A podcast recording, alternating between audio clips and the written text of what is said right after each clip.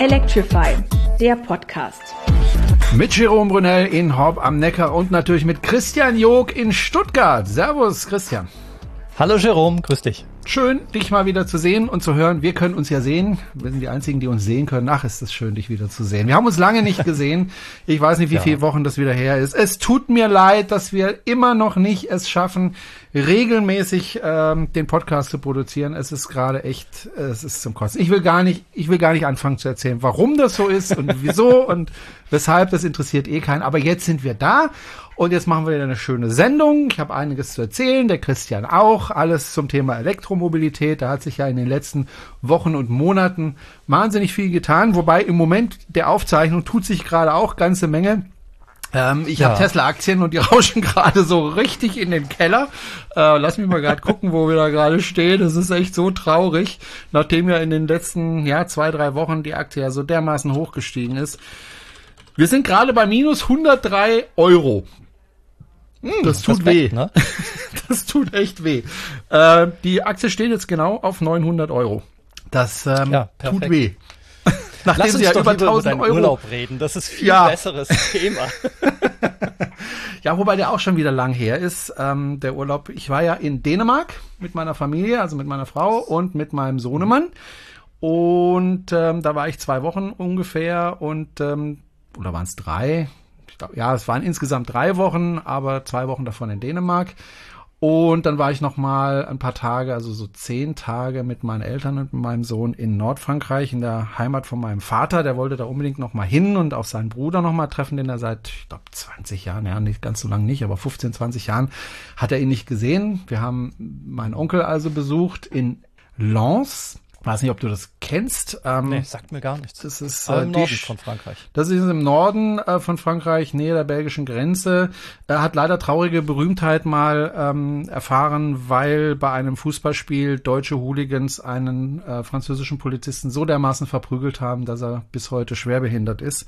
Da war Lens mal sehr in den Schlagzeilen und die sind, glaube ich, fußballerisch gerade ziemlich gut, wenn nicht sogar Tabellenführer. Ich weiß es aber nicht genau. Jedenfalls ja, waren wir dann auch in Lens. Das Besondere du an aber meinem nicht Urlaub. Nur mit deinem Tesla dort. Genau. Du hast ja auch ein bisschen was hinten hergezogen, habe ich gehört. Bisschen ist gut, ja. Ich habe meinen Caravan, ich glaube, ich habe letztes Mal schon erzählt, dass ich meinen Caravan gekauft habe. 1,6 Tonnen maximale Last hat der. Das ist ein Le Mancel Liberty. So nennt sich dieser mhm. Caravan, ist äh, eher hochpreisig, aber ich habe den gekauft, weil er eben sehr windschnittig ist. Das heißt, vorne habe ich ja erzählt schon mal wie ein äh, Pferdetransporter. Und damit sind wir nach Dänemark und eben auch nach Lens gefahren. Und ähm, ja, es äh, waren interessante Fahrten. ja, wie, wie weit? Wie viele Kilometer sind es denn insgesamt gewesen? Äh, ich bin insgesamt, glaube ich, 6000 Kilometer gefahren. Davon ungefähr Respekt. 5000 Kilometer mit Caravan. Und wenn wir dann dort waren, sind wir halt ein bisschen rumgefahren, ohne mhm. Caravan logischerweise. Ja, es, es war Wobei ich jetzt gerade überlegen kann, das wirklich sein, aber ich bin mir ziemlich sicher, dass es ja, das, kann, das kann ich mir schon vorstellen. Ja. Also das ist ja also nach Dänemark hoch sind es 1000, wieder zurück sind es 2000, dann nach Lens nochmal hoch sind auch nochmal 800, zweimal 800 sind nochmal 1600, ja, also 4.000, 5.000 sagen wir mal. Ähm, ist auch egal. ähm, es war auf jeden Fall interessant, mit einem Caravan hinten dran zu fahren. Nur mal. Und es hat funktioniert. Du bist wieder da. Ich bin wieder da und ich bin nicht liegen geblieben. Wobei an einer Stelle war es wirklich, wirklich knapp. Weil das Problem, was ich ja habe mit meinem Tesla, ist ja, ähm, dass ich den kleinsten Akku habe, den du haben kannst, nämlich ein 75er, Sech der auf 60 reduziert 60, ist. 60 Kilowattstunden. Also tatsächlich 60 Kilowattstunden im Akku äh, in einem Akku, der aber auch immerhin schon zu dem Zeitpunkt 150.000 Kilometer auf dem Buckel hatte. Ähm, also von den Voraussetzungen nicht ganz einfach. Und man muss auch ganz ehrlich sagen, wenn ich nicht so ein erfahrener Elektroautofahrer wäre, wäre das wirklich schwierig geworden. Und das war auch so äh, nicht ganz leicht. Man muss dazu sagen, dass die Reichweite natürlich durch so ein Caravan massiv sinkt. Ich habe normalerweise so eine Reichweite von, ja, wenn ich normal fahre, knapp 300 Kilometern. Ähm, so ganz genau weiß ich es nicht, weil ich fahre selten auf 0% runter. Ich hatte ihn eigentlich nie auf 0% äh, runtergefahren. Das heftigste war mal 3%, bevor ich den Caravan hatte. Ich bin tatsächlich mit dem Caravan auf 0% gefahren einmal. Also normalerweise eine Reichweite von 300 Kilometer, mit dem Caravan im Schnitt so 165 Kilometer. Das heißt also, also fast die Hälfte runter. Ne? Fast die Hälfte runter, wobei man dazu sagen muss, es ist sehr, sehr unterschiedlich. Es ist sehr unterschiedlich. Mhm. Es gibt Strecken, also Beispiel, wenn ich mit der mit dem Caravan auf der A5 fahre von Freiburg Richtung Karlsruhe. Ja, also die, das ja. Rheintal runter, dann habe ich da einen Verbrauch von ungefähr 25 Kilowattstunden. Also einen sehr geringen mhm. Verbrauch. Wir reden über eine Geschwindigkeit von 80 kmh. Ja, also ich könnte auch 100 fahren mit dem Caravan, das darf ich. Mache ich aber mhm. nicht, weil da die Reichweite noch weiter runter geht. Und das macht dann einfach keinen Sinn. Ähm, deswegen fahre ich normalerweise 80. Also wenn ich mit 80 auf der A5 Richtung Karlsruhe fahre, von Freiburg kommt, also von der Schweizer Grenze her kommt, Richtung Norden, dann brauche ich tatsächlich nur 25 äh, Kilowattstunden auf dieser Strecke. Es gibt aber auch Strecken, ne, da brauchst du halt deutlich mehr. Was eben auffällt, ist, dass alles, was du tust mit einem Caravan hinten dran, einfach größere Ausschläge verursacht. Ja, mhm. also wenn du auf die Tubel drückst, geht der Verbrauch massiver höher als normalerweise. Wenn du einen Berg hochfährst, brauchst du massiv mehr Energie und wenn du den Berg wieder runterfährst, kriegst du auch ein bisschen mehr Energie, als wenn du ohne Karawan fährst, wobei der halt abgebremst ist und ähm, ja eher die Bremsen vom Karawan qualmen, ah. als dass er dir Strom hinten reinpumpt. Das ist ein bisschen ärgerlich. Aber es ist tatsächlich so, dass, dass ähm, ich eigentlich gerne hätte, dass er mehr schiebt und mir mehr Strom ja. generiert, als da die ganze Zeit die Bremsen reinzuhauen. Aber du kannst es halt leider nicht steuern. Er, er bringt mehr Energie tatsächlich, wenn du Berg runterfährst. Also es gibt schon, also auf 100 Meter habe ich gemessen hier, wenn ich das, wenn ich das Neckartal runterfahre, auf 100 Meter Höhenunterschied bringt er mir mhm. statt 0,5 Kilowattstunden 0,7 Kilowattstunden. Also er bringt schon fast 50 Prozent mehr Energie, aber es könnte halt noch deutlich mehr sein, wenn er nicht gebremst wäre. Ne? Aber jetzt ist die Frage, ist halt so. muss der gebremst sein? Also ich bin ja, ja kein Caravan-Fahrer. Ja, der muss gebremst sein. Ich könnte mir jetzt ja. vorstellen, ich gehe da hin und deaktiviere einfach die Bremse und dann ist gut. Das geht leider nicht. Entschuldigung, ich muss immer ein bisschen Wasser trinken. Ich habe furchtbaren Durst. Ähm, nee, das geht nicht so einfach. Also er, er, muss gebremst sein, ja, weil es gibt unterschiedliche Gewichte, die erlaubt sind an einem, an einem Fahrzeug, äh, ob der Karawan gebremst ist oder ungebremst. Ja, also du kannst äh, mhm. Fahrzeuge hinten dran machen, die ungebremst sind, die dürfen dann aber nicht so viel wiegen. So, der Karawan wiegt mehr als das und insofern muss der gebremst sein. Macht auch Sinn. Ähm, also ich, es gab mal eine Situation, das war jetzt nicht auf der Reise, doch, das war auf der Reise. Äh, da musste ich eine Vollbremsung machen, weil mir ein Reforce-Auto gelaufen ist. Ja, und das mit dem Caravan hinten dran. Äh, wenn der nicht gebremst ist, wäre das blöd. Ja, also insofern. vom LKW, da gibt's dann die Scheren, äh, ja. wo die Anhänger dann hinten zusammenklappen. Das ist ungeschickt, wenn das passiert, ja. So, und äh, das Reh habe ich Gott sei Dank nicht erwischt, gerade so noch Sehr geschafft, ähm, aber habe dann herausgefunden, jawohl, man kann auch mit einem Caravan hinten dran eine Vollbremsung machen. Allerdings mit einem Unterschied, du hast quietschende Reifen hinten. Mhm. also äh, ein Caravan kein hat kein ABS. ABS ne?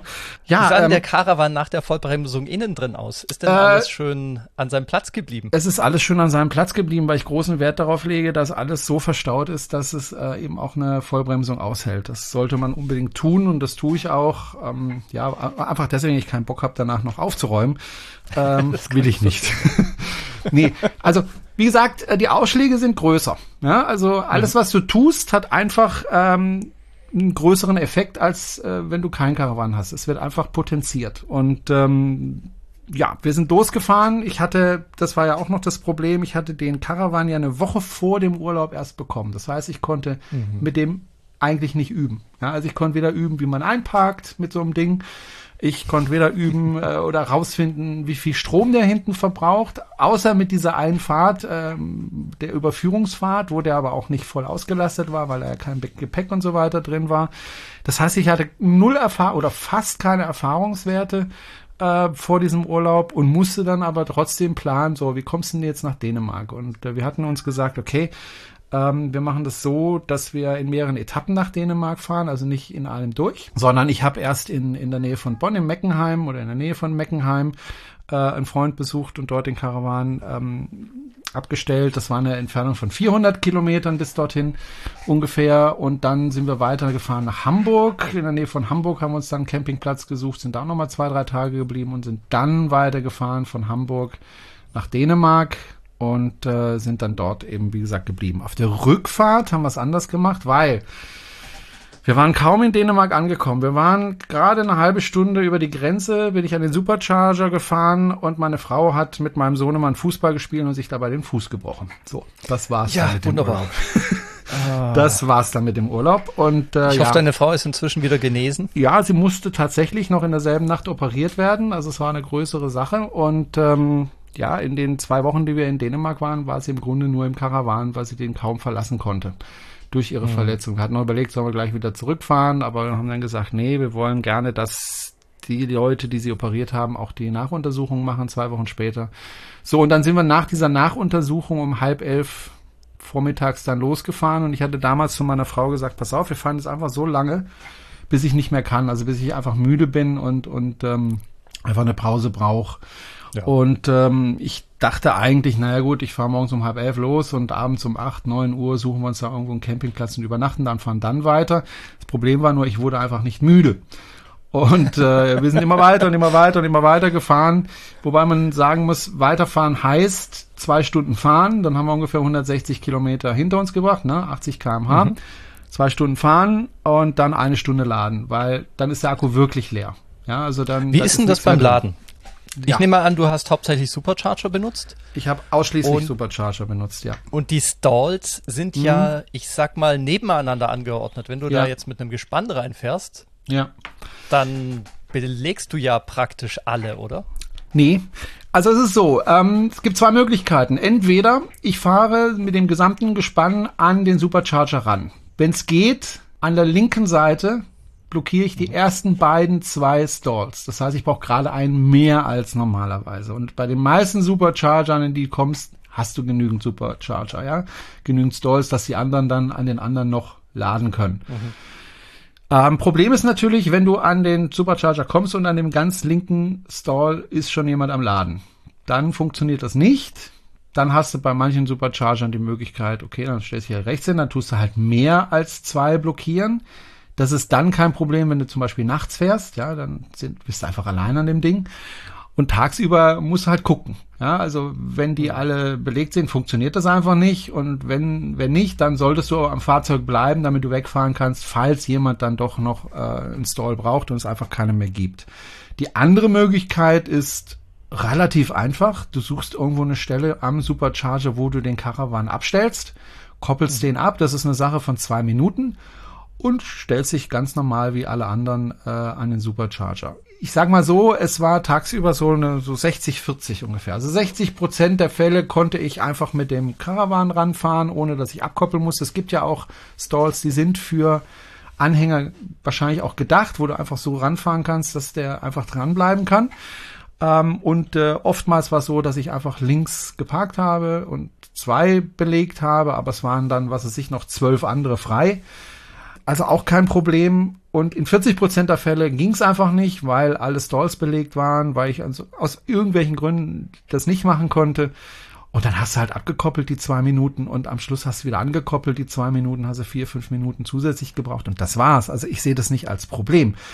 Ich habe, das geht hab, also schon, ja. Ja, das also da sollte man sich nicht verrückt werden lassen. Ich habe ich hab heute noch gelesen in äh, in einer Zeitschrift zum Thema Caravaning die hatten gerade als großes Thema elektrisch äh, in den Urlaub fahren, ähm, wo sie dann geschrieben haben, ja, also man hat ja überhaupt keine Chance an den, an den, an den Ladern. Und da ging es jetzt um allgemeine Lader, äh, da ranzufahren mit dem, mit dem, mit dem Caravan, das ist aber blöd, wo ich mir dann sage, hey, koppelt das, das Scheißding einfach ab und gut ist. Und dann funktioniert das. Ist natürlich ein bisschen mehr Arbeit, klar, aber ja ich habe das relativ schnell gelernt. Wie gesagt, ich konnte ja vorher nicht üben. Ich konnte weder vorher üben, an- und abkoppeln, noch rückwärts einparken mit so einem Teil. Äh, das musste ich also wirklich auf die harte Tour lernen. Das hat aber eigentlich mhm. ganz gut funktioniert. Ähm, meine Frau draußen mit dem Funkgerät, solange es noch ging. Auf dem Hinweg ging mhm. das noch, weil ne, so war sie noch nicht verletzt. Auf dem Rückweg war dann halt mein Sohn mit dem Funkgerät hinten. Beziehungsweise ich bin halt zwischendurch mal ausgestiegen, habe geguckt, wie, wie viel Platz habe ich da noch. Ähm, das funktioniert alles. Also das Laden auch mit Caravan sollte man sich nicht so in die Hose machen, sage ich mal. Das geht. Ja, es geht natürlich nicht ganz so einfach wie ohne Caravan, klar. Aber es ist machbar. So, also man fährt zwei Stunden, 160 Kilometer mhm. ungefähr, und dann ähm, lädt man aber tatsächlich, also ich in meinem Fall, äh, eine knappe Stunde, äh, die man dann Pause machen muss, weil ich muss dann auch wirklich auf 100 Prozent laden, was bei meinem Akku kein Problem ist, weil wie gesagt ist ein 75er, äh, den ich nicht ganz voll ausnutze und der lädt bis zum Schluss mit 30 Kilowatt. Ähm, insofern ist das ähm, kein Problem. Ähm, aber natürlich, du brauchst für 160 Kilometer inklusive Laden drei Stunden. Ja. Das ja, ist natürlich also, relativ ordentlich. Das ist, das ist viel. Äh, und da, da muss man einfach sagen, okay, entweder man lässt sich darauf ein und mhm. nimmt das in Kauf, oder man lässt sich nicht darauf ein und macht es halt nicht. Ja, also es ist eine Entscheidung, die jeder für sich treffen muss. Wir haben für uns entschieden, wir haben kein Problem damit weil wir einfach sagen, äh, die Reise ist das Ziel. Ne? Und wenn du eine Stunde am, am Dings bist, du hast ja ein Caravan dabei. Ja? Du hast ein Bett dabei, du hast eine Küche dabei, du hast alles dabei, was du brauchst, eine Sitzecke. Du hast ja alles dabei. Ja, also du kannst dich in deinen Caravan begeben, du kannst dort kochen, du kannst da Mittag essen, während das Ding lädt. Oder du kannst dich, äh, wenn keine Mittagessenszeit ist, dich hinten ins Bett hauen und ein Stündchen dich ausruhen. Du hast ja alles dabei. Du hast ja dein Hotelzimmer ja. dabei, ja, und ähm, oder kannst äh, in die Sitzecke mit deiner Familie und was spielen oder oder oder. Insofern, ja, fanden wir es nicht so schlimm. Wie gesagt, hin haben wir uns mehr Zeit gelassen. Wie gesagt, zwei Übernachtungen dazwischen, beziehungsweise mehr, aber wir haben das in drei äh, Abschnitte geteilt und ähm, das funktioniert gut. Also man ich muss hab, es halt Ich habe jetzt das man Gefühl, du hast ja, du hast ja eine relativ lange Strecke mit relativ äh, vielen Pausen auch gehabt. Ähm, hat, Hast du mit vielen anderen gesprochen, die das interessant fanden? Hast du auch mit Caravan-Besitzern gesprochen? Wie haben die darauf reagiert? Also ich habe keinen anderen Caravan getroffen, elektrisch gezogen, mhm. leider. Sonst hätte ich mich gerne mit denen ausgetauscht. Ähm, was ich viel, was, wo ich viel angesprochen worden ist, war von Holländern. Okay. Ähm, als ich zum Beispiel nach Nordfrankreich gefahren bin, ich über Luxemburg gefahren und da waren dann auch Holländer. Luxemburg übrigens schwierig äh, mit dem Caravan, der eine Supercharger da haben mich dann echt viele Holländer angesprochen, weil die verwundert waren, dass es überhaupt fürs Model S äh, ein, ein, eine Anhängerkupplung gibt. Die gibt's offensichtlich oh, in Holland okay. nicht. Und du weißt ja, Holländer ziehen gern Caravans hinter sich, äh, ja. zumindest das Vorurteil. Und die wollten ein natürlich wissen. Stereotyp. Ja, die wollten halt genau wissen, aber auch viele Deutsche haben, haben mich in, gefragt, weil sie wissen wollten, äh, erstmal, was, was, was ist das überhaupt für ein Caravan, weil der ist ja schon an sich auffällig. Ja. Ähm, zum einen, zum anderen, ja, was verbrauchst du denn, wenn, wenn du, wenn du damit unterwegs bist, ja? Und äh, im Schnitt brauche ich, um das auch mal zu sagen, bei 80 kmh und wie gesagt, das ist der Schnitt, ungefähr um die 29, 30 Kilowattstunden. Ja? Okay. Das Problem ist, ähm, dass du, wenn du halt eine Landschaft durchfährst, die hügelig ist, nicht hügelig, das ist nicht hügel, das ist dänisch, sondern hügelig, ähm, dann geht der Verbrauch massiv nach oben. Weil du einfach. Also nicht die, Alpen, die, aber schon sobald Genau, wenn du. Äh, ja, aber wenn du, sagen wir mal, bis, ja, okay. bis so sieben, acht, neunhundert Meter hoch, also wenn du Richtung Lens fährst, mhm. wirst du sehen, da gibt's, was ich ehrlich gesagt bis dahin nicht so wirklich wusste, da gibt's Berge, ja, und äh, die musst du überfahren. Und wenn du rauffährst, brauchst du halt einfach deutlich mehr Energie. Du kriegst zwar auch was zurück, wenn du runterfährst, aber eben längst nicht so viel, wie du äh, mehr Energie verbraucht hast. Eben durch das Bremsen des Caravan selbst ähm, kriegst du halt nicht so viel zurück, was dann den Verbrauch schnell mal auf 40 oder noch höher äh, hoch ähm, katapultiert. Und da bin ich dann halt. Verbrauch? Boah, das weißt weiß ich das? nicht mehr, aber das, also über 40, ja, also okay. deutlich über 40. Ähm, wie gesagt, es kommt auf die Strecke an und normalerweise orientierst du dich ja im Tesla daran, was er dir sagt, wenn du ankommst, wie viel du noch hast. Also wenn du einen Supercharger oder dein Ziel eingibst, dann weißt du von vornherein, ich komme da mit 10, mit 20 Prozent an. Äh, und dann kommst du auch mit 10 oder 20 Prozent an. Also die, die, die Angaben von Tesla sind da extrem genau, wie ich finde. Und ähm, das funktioniert aber nicht, wenn du einen Caravan hinten dran hast. Der gibt dir zwar auch eine Anzeige und sagt, hier, mit 20 Prozent kommst du an, aber er weiß ja nicht, dass hinten noch ein Caravan hinten dran hängt. Er lernt das, das auch heißt, nicht unterwegs. Der lernt es auch nicht unterwegs. Das heißt, du kannst es vergessen. Also das kannst du vergessen, diese Anzeige. So, und was machst du jetzt? Weil du willst ja irgendwie schon wissen, ob du ankommst oder nicht. Und äh, was du tatsächlich machen musst, wenn es Etappen sind äh, zwischen zwei Superchargern, die an die Grenze gehen, Grenze ist wie gesagt im Schnitt bei 165. Wie gesagt, du kannst auch 200 Kilometer fahren, wenn die Topografie dementsprechend ist. So, aber du kannst auch mit manchen nur 120 kommen. So, Das heißt, ich habe dann eben unterwegs lernen müssen, du musst wirklich gucken auf der Karte, wo sind Berge, wo ist Topografie, äh, wie sieht die Topografie da aus und, und, und wie, ähm, wie kommst du da zurecht? Und ähm, während der Fahrt war das wirklich, also man fährt ja auch viel Autobahn ne, unterwegs oder die meiste Zeit auf Autobahn. Das heißt, du kannst da den Autopiloten einschalten. Das heißt, du kannst dann auch, du hast dann auch Zeit zu rechnen, also zu gucken. Und äh, es gibt ja beim Tesla eine Anzeige, die ich normalerweise gar nicht benutze, äh, nämlich die Anzeige, ähm, wie weit kommst du denn noch, wenn du den gleichen Verbrauch hast wie in den letzten 10, 25 oder 50 Kilometern? Ne? Ah, okay.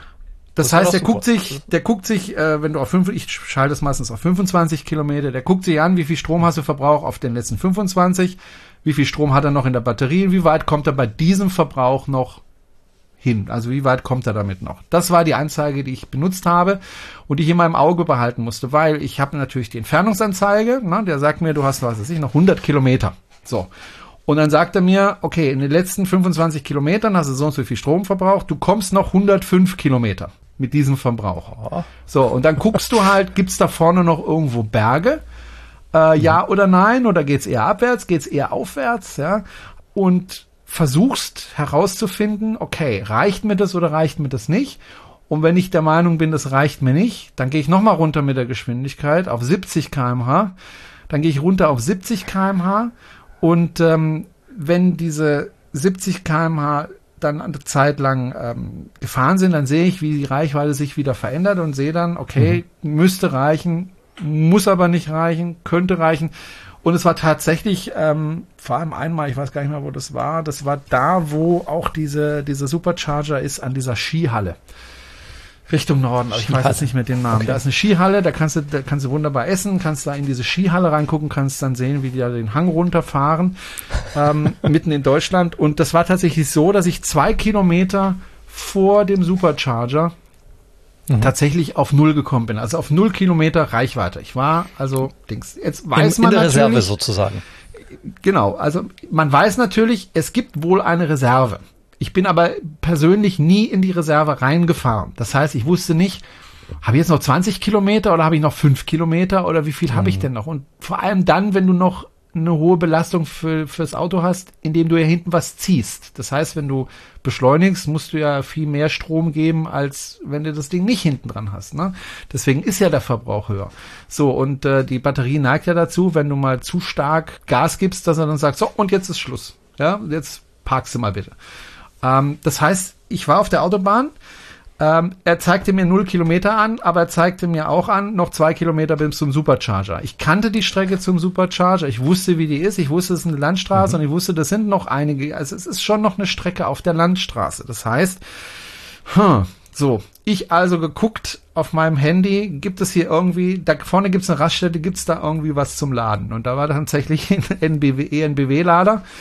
Äh, und dann bin ich, wirklich, also ich habe das alles gecheckt, ja. ungefähr 300 Meter vor dieser oder 500 Meter vor dieser Raststätte. Weil ich wollte mhm. nicht auf die Raststätte fahren, wenn da kein Lader ist, weil es mich wieder Strom gekostet hätte, nämlich das Hochbeschleunigen wieder auf die Autobahn. Ähm, hab's also gerade noch so geschafft zu sehen, oh ja, da gibt's. Und dann wild entschlossen runtergefahren, direkt an den Lader gefahren, eingesteckt und erstmal durchgeschnauft. Ne? Also das war, ich, mir, das ich bin noch, ich bin tatsächlich noch nie auf Null runtergefahren vorher. Das ja. hatte ich einfach noch nie. Ich weiß, es gibt äh, Spezialisten, die das gerne machen, wirklich auf Null runterzufahren. Ich mache das einfach deswegen nicht, weil ich die Batterie schonen möchte äh, und versuche nicht unter 20 Prozent zu gehen, aber das kannst du mit dem Caravan ja, tatsächlich vergessen. Äh, und das wie war ist das, das eigentlich bei Mal. Tesla? Ähm, haben die sowas wie einen äh, reduzierten Modus. Sprich, merkt man, wenn man bei null oder weniger äh, oder ja weniger in dem Nö. in deinem Fall ist, merkt man, dass ähm, die Höchstgeschwindigkeit nee. nachlässt oder die Beschleunigung äh, gedrosselt wird? Die Beschleunigung tatsächlich gedrosselt.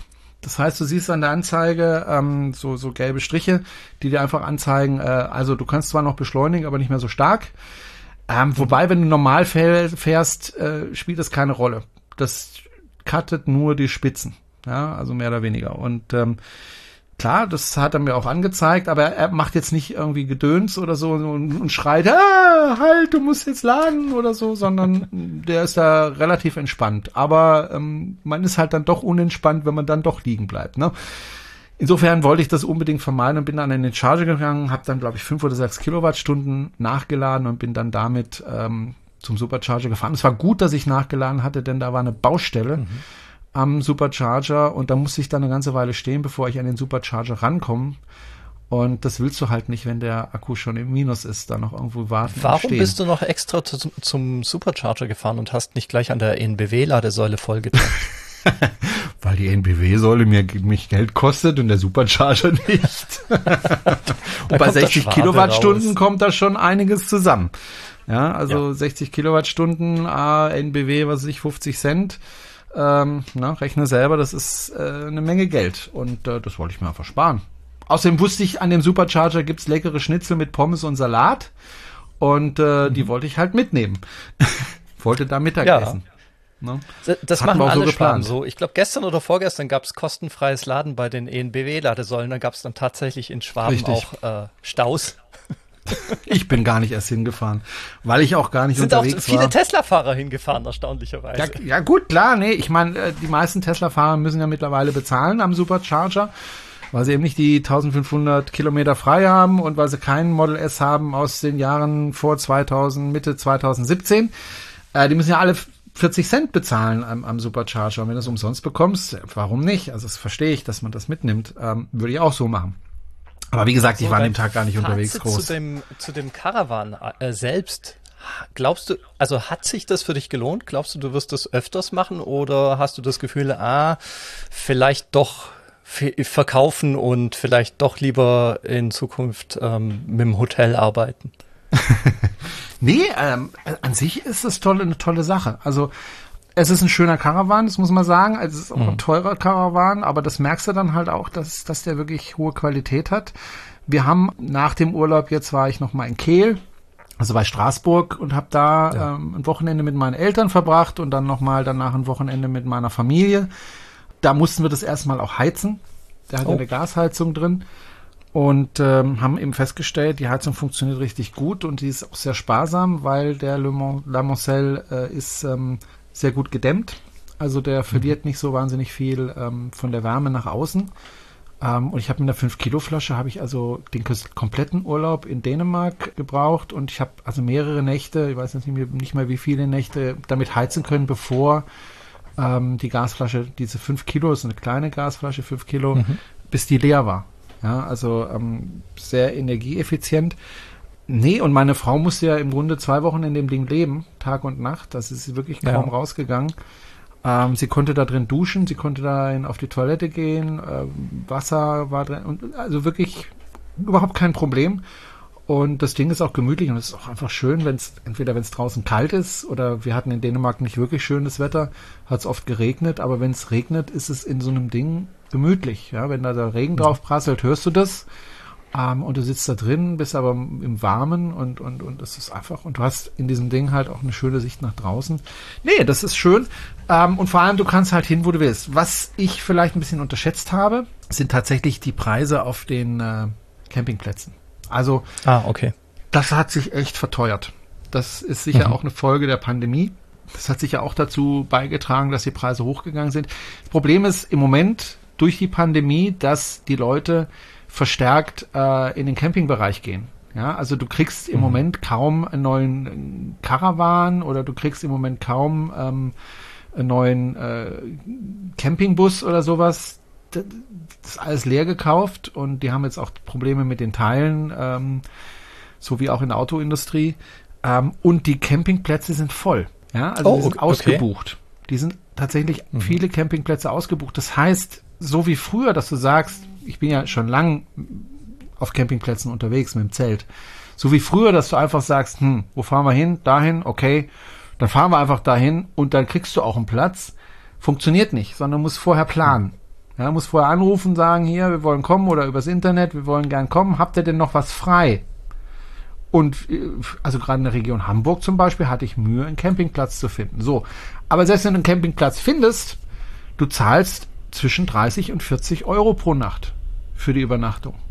Okay. Und ich finde ja. das einen stolzen Preis. Für ein Stückchen Wiese, äh, ein bisschen Strom und Dusche, ähm, 40 Euro pro Nacht.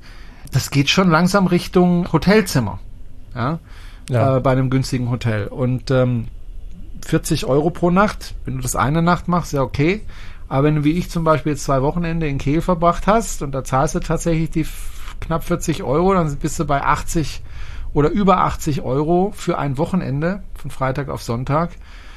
Ja, das ist Geld. Bin nicht reich und ähm, ich kann mir das nicht leisten, jedes Wochenende da äh, auf den Campingplatz zu fahren, weil das würde mich ähm, 80 mal 4 320 Euro kosten im Monat, nur für das Abstellen des Caravans. Das finde ich eine Menge Geld. Und äh, das habe ich ein bisschen unterschätzt, dass es doch ähm, teurer mhm. geworden ist als früher. Weil es ist, früher war es einfach nicht so gut, ich war mit dem Zelt unterwegs, aber es ist Zelt und, und Caravan ist eigentlich kein großer Unterschied, was den Preis ausmacht. Es ist teuer geworden. Einfach deswegen, weil okay. die Campingplätze sind voll, die haben lange Zeit zumachen müssen, die müssen das Geld wieder reinholen in irgendeiner Weise und äh, da zahlst du auch mal für die Kilowattstunde Strom 70 Cent. Ja? ja. Da lädst du dein Auto Wie? nicht auf dem Campingplatz. Wie ist es eigentlich bei dir in Horb? Wo stellst du den Caravan denn dahin? Ja, gute Frage. Also wir haben überlegt, also ich habe Kontakt mit einem Bauern, der würde mir auch einen Platz zur Verfügung stellen. Ähm, das ähm, kostet 50 Euro pro Monat, was ein normaler oh, Preis ist. Okay. Ja. Das ist okay. Ich bin aber ein Geizkrank. Ich finde auch 50 Euro pro Monat eine Menge Geld. Nee, wir haben in Horb einen ganz guten Platz gefunden, wo wir ihn abgestellt haben. Der Caravan hat ja einen Vorteil. Also normalerweise guckst du halt, dass er trocken ist und, und so, ne? Mhm. Bei dem Caravan ist aber so, dass er voll GFK ist. Das heißt, äh, Nässe macht ihm eigentlich nichts aus. Ja? Man kann also das heißt, auch draußen hinstellen. Der kann auch draußen stehen. Behaupte ich jetzt mhm. mal. Ich gucke es mir jetzt mal an dieses Jahr. Wir lassen dieses Jahr mal draußen stehen, gucken mal, wie er es übersteht. Ne? ähm, wie er danach aussieht, äh, ob das eine gute Idee oder ist oder nicht. Wir haben ihn gegen Diebstahl gesichert, der ist auch gegen Diebstahl versichert äh, und gesichert ähm, mit einem fetten Schloss an der Deichsel und wir hoffen einfach mal, dass es funktioniert. Ich verrate nicht, wo genau der steht, ähm, aber ähm, er steht tatsächlich im Freien. Und wir hoffen, dass es ganz gut funktioniert und wir die 50 Euro sparen können. Wir probieren das jetzt dieses Jahr aus, wenn wir dann sehen, nee, wäre besser, wenn er doch ähm, irgendwie trocken steht und gut geschützt. Dann machen wir das halt nächstes Jahr so. Aber es ist in der Tat, ja, ist ein Problem. Gut. Dann hast du eine wunderschöne ja, eigentlich eine wunderschöne Zeit in Dänemark und Frankreich gehabt mit dem Caravan. Geht so. Da werden jetzt einige von unseren Hörern, glaube ich, richtig äh, neidisch geworden sein. Und einige werden wahrscheinlich auch äh, ein moderneres Fahrzeug als deinen alten Tesla mit den nur 60 Kilowattstunden haben. Wie viele, wie viele ähm, Autos können überhaupt Caravans ziehen? Naja, es sind nicht so wahnsinnig viele Autos. Ähm, ich kenne einen, der zieht den gleichen Caravan wie ich. Ähm, der hat allerdings ein Model X mit, ähm, mit 100 Kilowattstunden Akku. Ja. Der kommt schon weiter als ich pro Etappe, aber er fährt halt mit 100 und dann noch mit Model X. Das heißt, der Verbrauch mhm. ist dann doch deutlich höher als bei mir. Deshalb kommt er nicht so viel weiter als ich, aber schneller. Ja, du, du, du, du hast nicht so viele Fahrzeuge. Also das Problem ist halt, äh, Model 3 hat eine Anhängerkupplung mhm. gehabt. Die musst du, glaube ich, besonders nachfragen und dann bekommst du sie vielleicht noch ab Werk, aber die hatten eine, aber die hat nur eine Zugkraft von 1000 Kilogramm. Da ja, kannst du meinen zum Beispiel nicht ziehen. Ähm, da kannst du andere Caravans ziehen, aber sind deutlich kleiner. Mhm. Ähm, was für mich keinen Sinn macht, weil ich bin ja eine relativ große Person und ähm, habe keine Lust, da immer oben an die Decke zu stoßen. Gibt da diesen Eriba, wo man so nach oben das klappen kann, dann mhm. wird es ein bisschen höher, aber der war uns viel zu klein. Aber es gibt Leute, die damit rumfahren, also wenn man zu zweit damit rumfährt und nicht allzu groß ist, ist das eine gute Alternative. So, dann gibt's das Model X, gibt jetzt auch das Model S ne, mit Anhängerkupplung, ja. die man ja nachrüsten kann für ungefähr 1500 Euro. Ähm, wobei mit Einbau waren es dann, glaube ich, über 2000 Euro, wenn ich mich richtig erinnere. Aber das habe ich, glaube ich, in der letzten Folge erzählt. Ähm, es gibt den Audi mhm. e-tron, der kann ziehen, aber ich weiß ehrlich gesagt nicht, wie viel Kilo der ziehen kann. Aber es dürfte, also das Model S kann 1850 äh, Kilogramm ziehen. Stützlast 75 Kilogramm maximal und das Model X kann über zwei Tonnen ziehen, also 2, 3, 400 Kilo mehr als das Model S. Ähm, dann äh, kann man, glaube ich, den EQS äh, mit Anhängerkupplung bekommen. Da bin ich mir aber nicht sicher. Du brauchst einfach ein Elektroauto mit einer möglichst großen Batterie und möglichst viel Eigengewicht. Denn es äh, ja. sollte immer so sein, dass das Auto mehr wiegt als der Caravan. Denn nur dann darfst du 100 fahren damit. Ja. Mhm. Es gibt noch nicht so wahnsinnig viele. Aber Ähm, ich sehe das auch an den, an den Fachzeitschriften zum Thema Caravaning. Es wird sich immer mehr damit beschäftigt und ähm, es wird immer mehr darüber nachgedacht, wie man das Problem lösen könnte. Weil es ist halt, das muss man halt ehrlicherweise sagen, nicht jeder ist bereit, so wie ich, alle 160 Kilometer eine Stunde Pause zu machen. Das muss man einfach sagen und ich verstehe das auch, wenn jemand ja. sagt, das ist nichts für mich. Es gibt Leute, die wollen einfach möglichst schnell an ihren Urlaubsort und jede Stunde, die sie nicht dort sind, ist für sie eine verlorene Stunde. Dann muss ich sagen, okay, dann funktioniert das zumindest mit meinem Auto nicht. Und auch mit Model X funktioniert das nicht, weil die brauchen dann eine Reichweite von 600 Kilometern. So, mit Caravan mhm. hinten dran. Und das gibt's halt einfach noch nicht. Das Problem wird für die Leute allerdings sein, irgendwann, es wird irgendwann keine Zugfahrzeuge mehr geben mit Benzinern. Äh, irgendwann ist Schluss, ja, also ne, der Horizont ist ja, also ich habe kürzlich einen hohen Mitarbeiter von Mercedes äh, getroffen, der hier einen Vortrag gehalten hat und äh, der gesagt hat, also bis 2030 kann man von Mercedes noch ähm, Benzinmotoren oder Dieselmotoren kaufen. Ab 2030 wird es schwierig. Die werden ja. wahrscheinlich nicht komplett aus dem Programm genommen, aber es wird schwierig, ja, da noch ein Auto mit Benzinmotor zu bekommen. Und so machen mhm. das ja immer mehr Autofirmen, dass sie sagen, wir bauen noch bis dann und dann und dann haben wir nur noch Elektro. Das heißt, die Zeit ist absehbar in den nächsten 10 bis 15 Jahren, dass es einfach keine Zugmaschinen mehr geben wird mit Benzinmotor. Und selbst wenn du eine Zugmaschine mit Benzin- oder Dieselmotor, wobei meistens Diesel ne, bei Caravaning, äh, kaufen willst, und selbst wenn du das kriegst, du kommst dann halt wahrscheinlich nicht mehr in die Städte damit rein oder du kommst in bestimmte Gebiete nicht mehr rein. Das kommt ja immer mehr. Ja. Ähm, das heißt, du bist dann auch nur noch eingeschränkt äh, unterwegs mit solchen Fahrzeugen. Also lange Rede, kurzer Sinn die müssen sich was überlegen, äh, wie sie das machen mit den Caravans, äh, mit dem Ziehen von Caravans. Da gibt es ja schon Ansätze, haben wir glaube ich auch schon drüber gesprochen, dass der Caravan mhm. selber einen Motor hat, aber da musst du die Batterie ja auch laden. Und was machst du mit der Batterie, wenn sie den ganzen Winter nicht unterwegs ist? Ja, das ist auch nicht so einfach. Äh, klingt ja erstmal toll. Ja, ich mache einfach äh, in den Caravan noch eine große Batterie. Äh, klingt toll. Ähm, aber wenn du dann genauer hinschaust, merkst du dann, dass es da zusätzliche Probleme gibt. Ich kann mein Auto am Supercharger laden. Was mache ich mit meinem Caravan? Den muss ich ja dann auch nochmal mhm. laden. Und das kostet ja auch nochmal Zeit. Und da muss ich ja nochmal eine andere Ladestation gehen. Wobei die Ladestationen ja zumindest in Holland jetzt langsam von Tesla geöffnet werden. Hast du sicher auch mitbekommen. Mhm. Ähm, ja. Also es gibt zusätzliche Probleme. Und ich denke einfach, dass, dass äh, in, sagen wir mal, in den nächsten 15 Jahren die Leute einfach äh, sich daran gewöhnen werden müssen, dass sie, wenn sie mit dem Caravan unterwegs sind, dass sie dann eben nicht so schnell unterwegs sein werden, äh, sondern etwas gemächlicher. Und äh, ja, das ist für manche vielleicht blöd, für mich persönlich jetzt nicht so. Ähm, ich finde das nicht schlimm. Im Gegenteil, ähm, ich habe es nicht eilig, wenn ich im Urlaub bin. Äh, ich werde es nochmal insofern probieren, ähm, dass ich wahrscheinlich in den Pfingstferien wieder nach Italien fahre. Da muss ich dann über die Alpen. Ähm, das wird auch nochmal anspruchsvoll. Ich habe schon geguckt, auf der Hinfahrt dürfte das kein Problem sein, nach Italien zu fahren. Auf der Rückfahrt muss ich wahrscheinlich einen Umweg machen über die Schweiz tatsächlich. Ich musste übrigens, als ich nach Frankreich gefahren bin, konnte ich auch nicht den direkten Weg fahren, sondern musste da tatsächlich auch einen Umweg machen.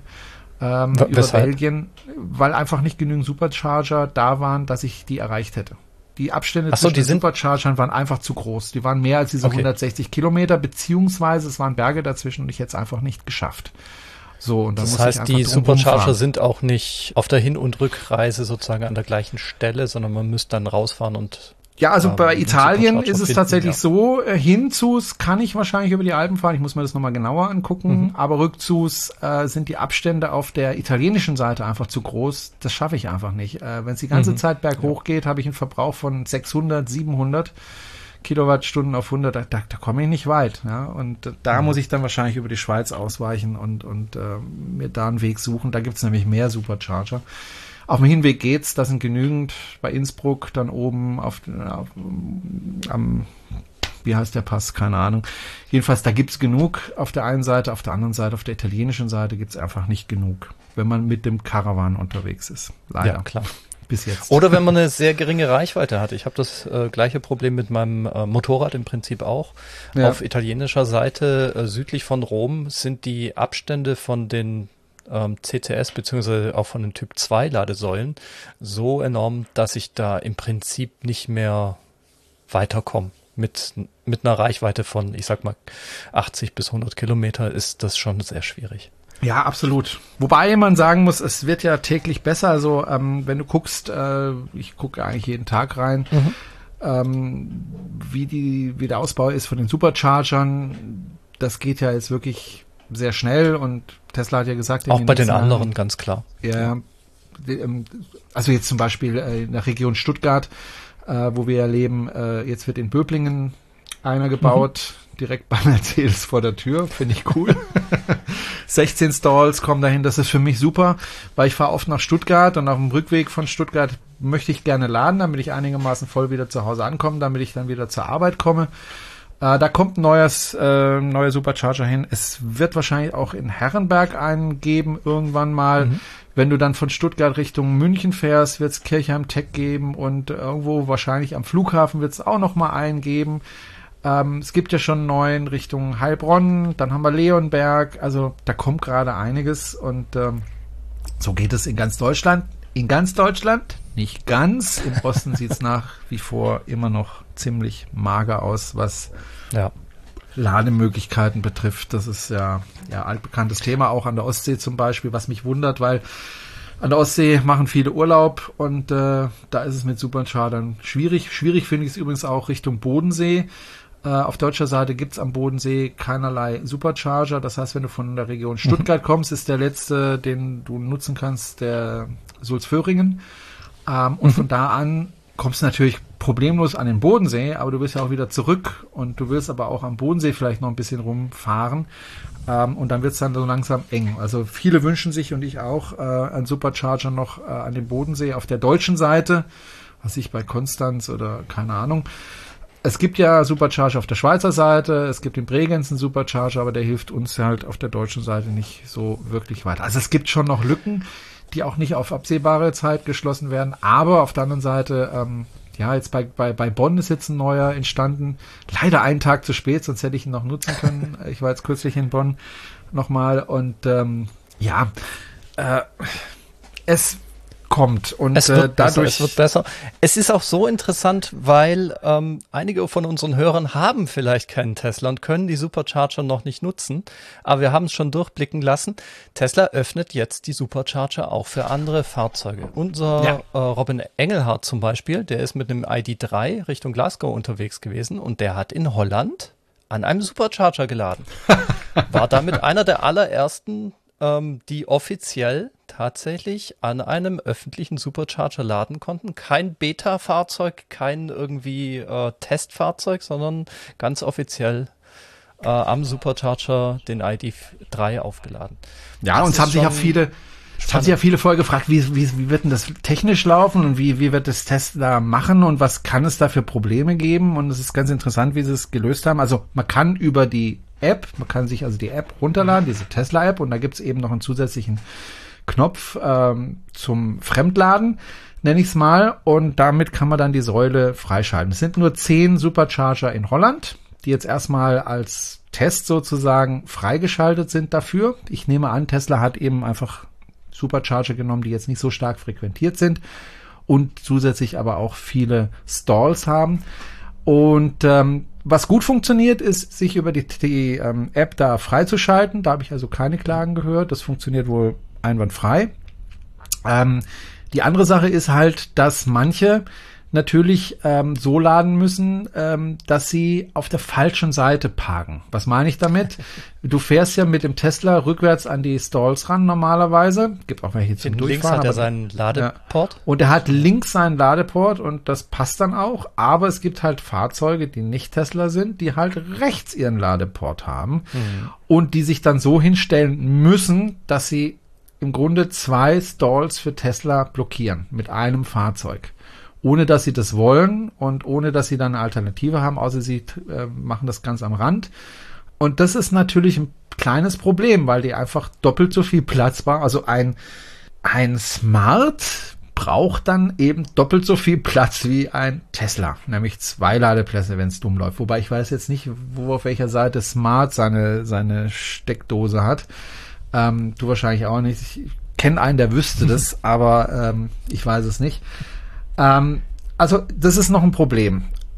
Diese, die Geschichte war auch die Frage, was zahlen eigentlich die Leute, die jetzt genau. nicht Tesla sind? Und da hat sich Tesla was ausgedacht. Entweder du zahlst im Monat 13 Euro und darfst, darfst, mhm. dann darfst du in Holland für den gleichen Preis laden wie die Teslas. Das heißt, in Holland sind es, mhm. glaube ich, 25 Cent pro Kilowattstunde. Wenn du das nicht das tust, günstig, ja. ja, aber das ist es ist überall günstig, ist halt in Holland, nur nicht in Deutschland. Ja, ne? Also in Deutschland haben wir halt Hochpreise, was äh, Elektrizität betrifft, in Holland eben nicht. Wenn du aber diese 13 Euro nicht bezahlst, weil du sagst, ich nutze es eigentlich nur im Notfall oder ich nutze es nur einmal im Monat oder zweimal, da lohnt sich das für mich nicht, äh, ja, ähm, dann ist es wesentlich teurer. Ich weiß nicht mehr genau den Betrag, aber es war mehr als das Doppelte. Also mehr als 50 Cent. Ja, also dann war es deutlich teurer. Aber immer noch günstiger als zum Beispiel Ionity. ähm, also insofern, äh, ja. ja. Ne? Und äh, das wird jetzt ausgetestet und du weißt es ja auch und wir haben ja auch schon mal drüber diskutiert. Ähm, wie ist es denn eigentlich? Ähm, wie sehen das denn die Leute, also die Tesla-Fahrer, ähm, dass jetzt die Stalls stärker benutzt werden? Weil wir sind ja schon sehr verwöhnt. Also Wartezeiten sind zumindest in Deutschland eher die Ausnahme, bis auf an ein, zwei Superchargern, die da ja wenig Stalls haben, aber viele Leute, die dort laden möchten. Das gibt's auch in Deutschland. Aber wenn ich zum Beispiel in Sulzföhring, das ist so mein Stamm äh, Supercharger äh, fahre, dann habe ich noch nie erlebt, dass ich doch vor dem Ausbau habe ich es einmal erlebt, aber habe ich es im Grunde noch nie erlebt, dass ich da keinen Stall abbekommen hätte. Und da sind wir natürlich verwöhnt. Wir kommen ganz an, klar an Supercharger und dann wir wissen es ja auch vorher schon, wie viele belegt sind und wir wissen, okay, wir kriegen da auf jeden Fall Dings so. Und da haben natürlich viele Angst äh, und sagen, naja, wenn ich da mit meinem Tesla komme und, und die sind alle mit, mit äh, ID3 belegt und mit, mit äh, Minis oder mit Smarts und was weiß ich mhm. und ich krieg da keine, kein, kein Dings, ist ja blöd was ja verständlich ist. Ja. Und ähm, da versucht ja Tesla insofern gegenzusteuern, dass sie einfach den Ausbau massiv beschleunigen. Sie haben ja auch gesagt, in den nächsten Jahren wollen sie es verzwei- oder dreifachen, äh, die ja. Zahl der Ladesäulen. Und ich glaube, das werden sie auch machen. Und insofern sehe ich das nicht als Problem. Und man muss halt auch wirklich an eins erinnern. Und das finde ich ganz, ganz wichtig. Das habe ich an dieser Stelle nochmal gesagt, aber ich finde es wichtig und deswegen wiederhole ich das nochmal. Man muss an eins erinnern. Elon Musk hat Tesla nicht dafür gegründet, um möglichst viel Geld damit zu verdienen und, und möglichst viele Autos zu verkaufen, sondern ich glaube, Elon Musk hat Tesla deswegen so vorangetrieben, weil er die Elektromobilität als Ganzes vorantreiben möchte. Und dann gibt es eben mhm. keinen Grund, die anderen von seinen Superchargern auszuschließen, wenn er das Leben dieser Leute dann einfacher machen kann er hat ja von Anfang an, auch damals, soweit ich weiß, Mercedes angeboten für die B-Klasse, ey, ihr könnt gerne an unseren Supercharger rangehen. Das wurde ja nicht von, von Tesla verboten, sondern Mercedes wollte das halt wohl nicht, habe ich so gerüchteweise gehört. Ich war bei den Verhandlungen ja. nicht dabei. Man weiß natürlich auch nie, wie die Konditionen war, die Tesla angeboten hat. Das ist natürlich alles. Ähm, ja, aber wenn du jetzt ja, die Konditionen siehst, wenn du jetzt die Kondition mhm. heute siehst, dann können die nicht so furchtbar gewesen sein. Ja, also ich glaube nicht, dass Elon Musk zu Mercedes gegangen ist und gesagt hat, also pass mal auf, ihr könnt gern da laden, aber 80 Cent hätten wir da gerne. Ja, pro ja, Kilowattstunde. Ja, äh, das glaube ich nicht, sondern Elon Musk möchte gerne die Elektromobilität als Ganzes voranbringen und nicht nur Tesla voranbringen. Insofern glaube ich, wird er das so deichseln, dass er vielleicht am Anfang einfach nur die Supercharger-Stationen freigibt, Stück für Stück, die auch dafür gerüstet sind. Also wo genügend Platz frei ist, äh, um die auch ähm, abzufertigen. Ja, und, ja, das äh, sehe ich auch so, weil es ist ja auch ein Imageproblem, wenn er jetzt die freigeben würde und es würde da äh, zu massiven Problemen wegen Schlangen oder belegten Plätzen kommen. Ähm, das kann sich eigentlich keine Firma so richtig leisten sich da selbst ein Imageproblem zu schaffen. Und deswegen bin ich äh, davon überzeugt, dass Tesla das eher vorsichtig angeht. Ähm, das sieht man ja auch. Es gibt im Prinzip noch nicht viele Supercharger, die das überhaupt äh, verfügbar haben. Und es wird auch in Zukunft sehr spannend sein, wie sich das Preisgefüge da in Zukunft entwickelt. Also ob das bei Tesla dann auch so bleibt. Tesla ist ja bekannt dafür, die Preise auch mal relativ schnell innerhalb eines Jahres für Autos und alles Mögliche anzupassen oder auch Ausrüstungen anzupassen. Und ich denke, ähm, das ist bei den Superchargern vielleicht nicht anders. Da wird sich ähm, in den nächsten Monaten und wahrscheinlich Jahren ähm, sicher noch was rausbilden müssen, wie da die Preise auszusehen haben. Und ich kann mir gut vorstellen, dass Tesla sagt, hey, wir bleiben auf jeden Fall unter Unity, aber vielleicht nicht weit drunter. Mal schauen. Ja, ich meine, die haben nichts zu verschenken. Also auch Tesla hat ja. nichts zu verschenken, außer an mich, den Strom. Aber sonst haben sie nichts zu verschenken. Wenn die Preise, die Strompreise hochgehen, äh, und danach sieht's ja aus, dass die Preise eher sich nach oben orientieren, und zwar nicht nur in Deutschland, also wenn du siehst, in Großbritannien äh, motten sie gerade die E-Loks ein und fahren wieder mit Diesel-Loks mhm. rum, weil Diesel dort billiger ist als der Strom. Das ist völliger Wahnsinn, was, was Ökologie betrifft, aber äh, macht halt rechnerisch Sinn für die. Ja, ähm, mhm. Das ist verrückt. Also in Großbritannien ist tatsächlich die Strompreise so gestiegen, dass sie die E-Loks im Moment einmotten und nur noch mit Diesel-Loks rumgurken. Völlig verrückt. Ja, ähm, aber daran siehst du auch, die Strompreise gehen zurzeit eher nach oben. Das heißt, äh, wenn sie weiter steigen, wird auch Tesla äh, nicht umhin kommen, um die Strompreise anzupassen. Und Tesla hat immer gesagt, wir wollen keinen Gewinn damit machen, aber wir müssen halt auch kostendeckend arbeiten. Ja? Genau. Und äh, keiner hat was zu verschenken und Firmen sind dafür da, um Geld zu verdienen. Punkt. Die Firma von Elon Musk vielleicht auch, um eben die Elektromobilität voranzubringen. Das ist Philosophie dieser Firma. Das macht diese Firma auch, finde ich, so besonders. Aber äh, sie müssen halt auch über die Runden kommen. Ne? Und ähm, Deswegen wird der Strompreis auch an den Tesla Superchargern über kurz oder lang wieder steigen müssen. So wie bei allen anderen auch. Auch die ENBW, die eigentlich, fand ich, ein, ein ganz gutes Preismodell hatte, damals 29 und 39 Cent mit der ADAC-Karte, äh, Ladekarte, mhm. ähm, oder eben mit Abo. 29 und 39 Cent ist ja auch inzwischen Geschichte. Die sind ja auch deutlich im Preis gestiegen. Vermutlich, weil sie einfach gar nicht die Wahl hatten, äh, den Preis anzupassen, wenn sie nicht da voll ins Minus rutschen wollten. Und das wollen sie genau. natürlich nicht. Ja. Insofern, ja, die Preise werden steigen, klar. Aber wenn man an der Tankstelle vorbeifährt und da die Preise sieht von 1,75 Euro für den Liter Superbenzin, dann ähm, ah, ich habe hab neulich knapp 2 Euro gesehen. Ja, an der Autobahntankstelle darf man ja, auch nicht vorbeifahren. Da kostet noch mal nee, ein bisschen mehr. Da wird's noch mal richtig übel, ja. Nee, und die da Preise werden ja schon Seelsorger für. Ja, da brauche ja und vor allem das wird ja auch nicht runtergehen, denn nee. der CO2-Preis steigt und äh, der geht ja unmittelbar auf den Benzinpreis über. Insofern werden da die Preise auch steigen. Also wir müssen uns einfach daran gewöhnen, dass Energie teurer wird in nächster Zeit, bis wir mal die Umstellung geschafft haben auf die äh, regenerative Energie im großen Maßstab. Gut, wir sind ja schon ungefähr bei 50 Prozent äh, in Deutschland. Aber ja, das, das geht alles nach oben. Und ähm, ja, das war auch ein Grund, warum ich damals noch zugeschlagen habe im Jahr 2017, wo der Strom noch inklusive war, weil ich mir damals schon gedacht habe, naja, also die Strompreise, wenn ich mir die angucke, die in den vergangenen zehn Jahren, wie die gestiegen sind, dann kann ich mir ungefähr ausrechnen, wo sie in zehn Jahren sind. Jetzt sind wir fünf Jahre später und sie sind deutlich gestiegen. Ähm, deswegen ja. war die Entscheidung damals zu sagen, ich kaufe mir ein Model S, das ist zwar teurer, aber da ist der Strom inklusive und bei Model 3 ist er eben nicht inklusive ich glaube, diese Gap zwischen diesen beiden Fahrzeugen, die habe ich dann irgendwann über den Strompreis wieder raus. Und genauso wird es auch kommen. Kann und ich spare tatsächlich. Mit den hohen ja. Fahrzeiten oder Fahrleistungen ist das natürlich ja. äh, sehr viel schneller.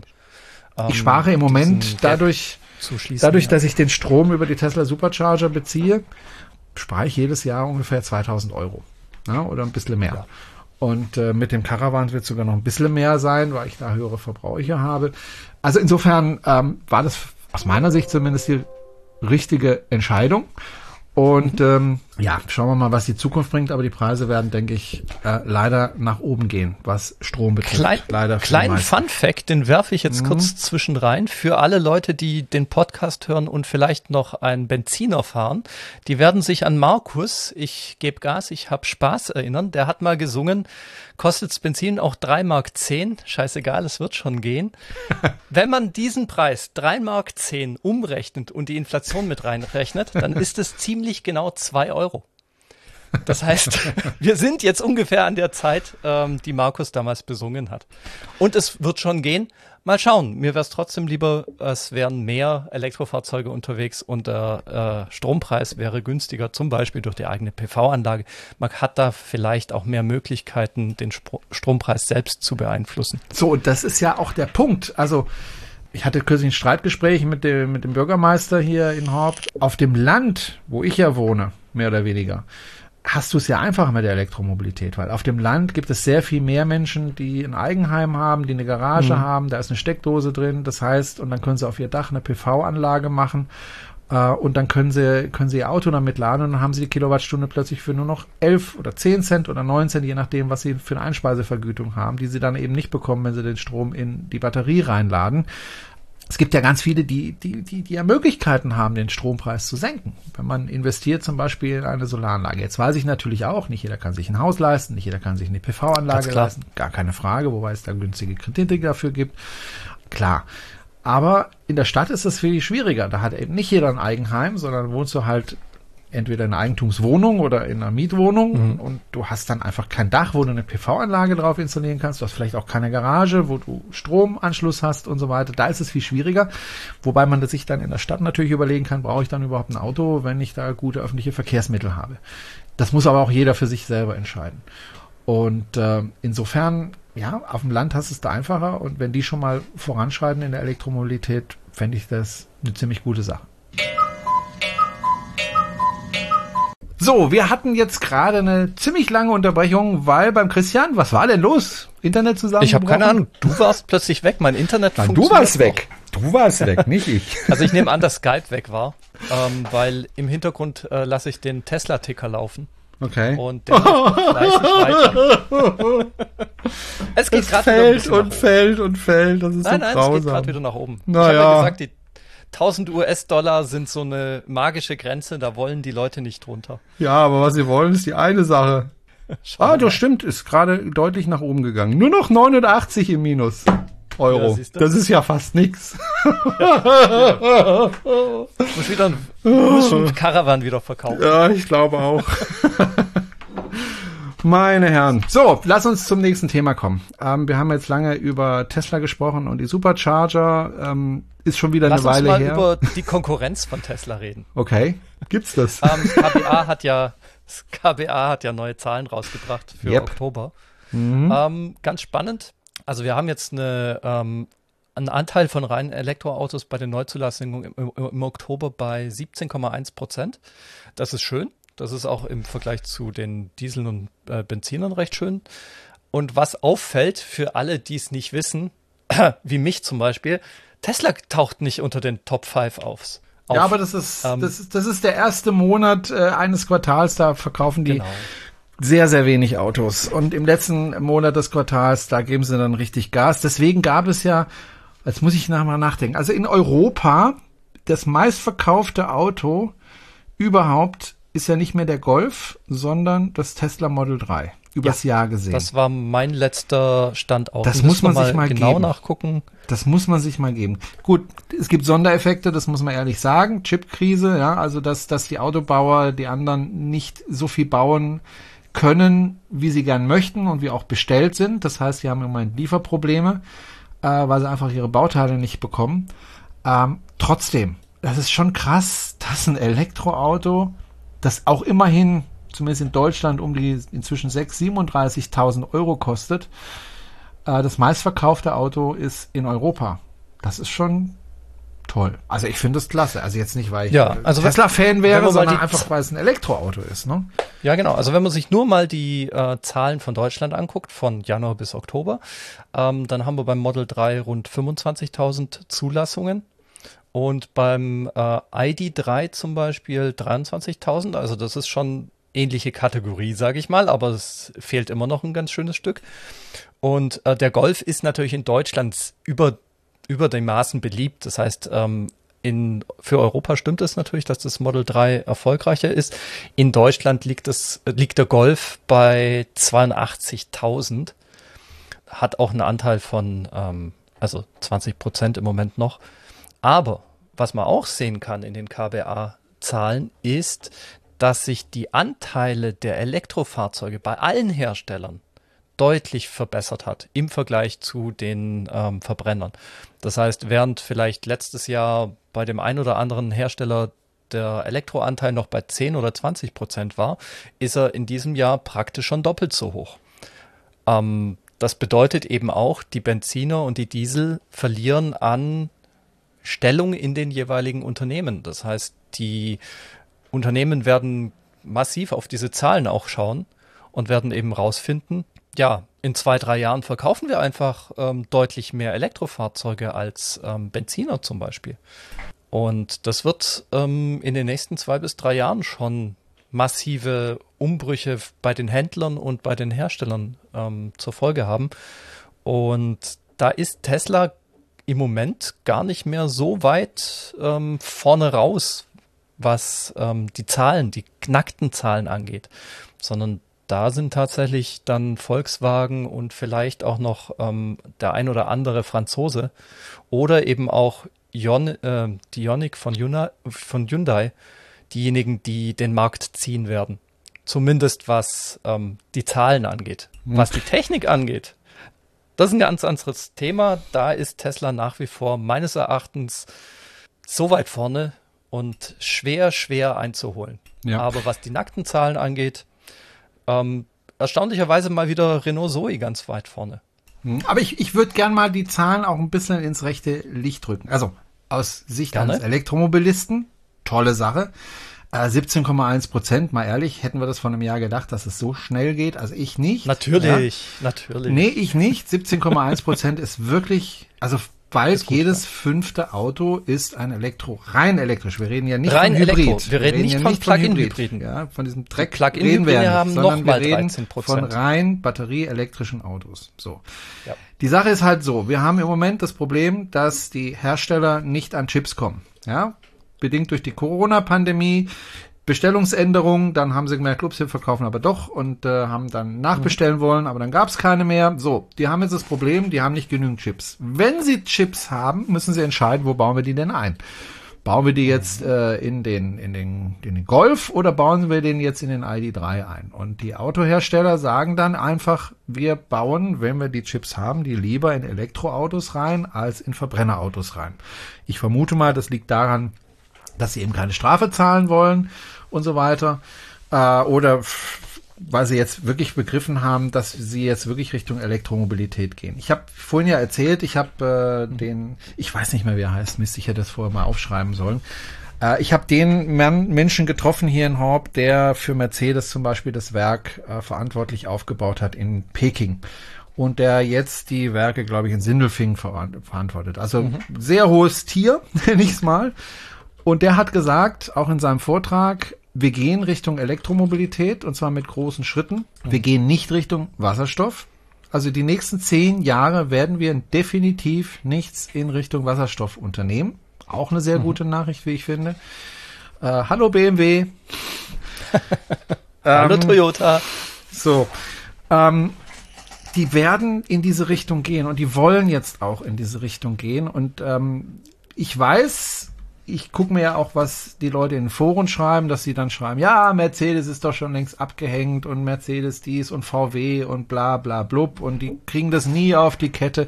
Ich sehe das ein kleines bisschen differenzierter. Ich glaube, dass mhm. sowohl VW als auch Mercedes begriffen haben, zumindest, dass sie was tun müssen. Aber die haben natürlich auch Probleme. Also ein Problem ja. zum Beispiel von Mercedes ist, die haben ein Werk, da wird nichts anderes gemacht als Verbrennungsmotoren. Ja? Mhm. Und die Leute, die dort arbeiten, haben Familien. Ja, und diese Familien wollen ernährt werden. Du kannst ja nicht hingehen als Mercedes und sagen, Leute, es war nett von euch, dass ihr uns Motoren gebaut habt.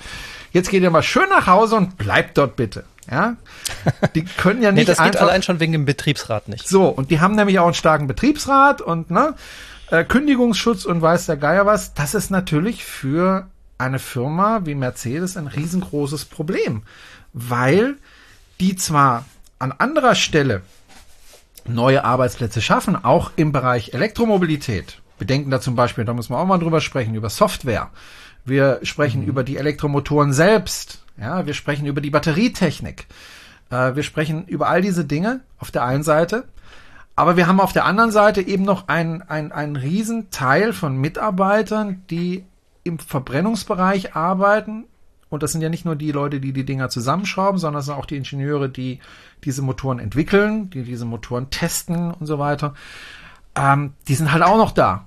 Und ähm, du kannst nicht einfach sagen, okay, war schön mit euch, tschüss, äh, wir machen jetzt Elektromobilität. Und du kannst auch nicht die Mitarbeiter nehmen, die jetzt bisher Verbrennungsmotoren gebaut haben und dann sagen, pass mal auf, du machst jetzt Software.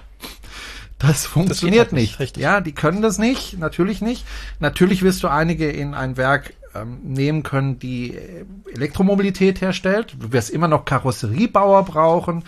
Äh, du brauchst immer noch Leute, die die Autos zusammenschrauben. Alles gut. Aber es gibt halt auch wirklich viele, die einfach nicht einfach umswitchen können auf einen anderen Job. Ja. Und das, das ist natürlich ein Riesenproblem für Mercedes. Und dieses Problem hat eine Firma wie Tesla halt nicht. Die haben halt Elektromobilität ja. und äh, sind einfach entsprechend attraktiv auch für die Leute, die das können. Und die gehen halt zu Tesla und wir haben halt auch das Problem in Deutschland, dass wir einen Arbeitsmarkt haben, der angespannt ist. Und zwar anders als früher. Mhm. Früher war es so, ich sehe das ja auch bei meinen Schülern und Schülerinnen, früher war es so, ähm, die konnten froh sein, wenn sie nach ihrem Hauptschulabschluss äh, einen Ausbildungsplatz bekommen haben. Heute ist es so, die Firma sind froh, wenn sie noch einen Hauptschüler bekommen für ihre, für einen Ausbildungsplatz, weil sie finden keine mehr. Und sie brauchen ja. aber dringend. Wir haben einen Arbeitskräftemangel in Deutschland und gerade was zum Beispiel Software betrifft ähm, und all die anderen Bereiche, die es da gibt äh, in der Automobilindustrie, haben wir aber das Problem, wir haben nicht genügend Ingenieure, wir haben nicht genügend Softwareentwickler, wir haben nicht genügend Leute, die sich mit solchen Dingen auskennen. Es gibt sie einfach nicht am Markt, beziehungsweise zu wenig. Und wenn es welche gibt, naja, die können dann aussuchen, wo sie hinwollen. Ja, und die gehen dann halt. Oh, das sind die falschen. Ja. Ja, also aber das ist tatsächlich ja. so das sind ja alles Spezialisten. Also jemand, der Kurbelwellen macht, macht Kurbelwellen. Der macht nicht am Motor normalerweise ähm, was anderes als Kurbelwellen. Über, also überspitzt ja. gesagt natürlich.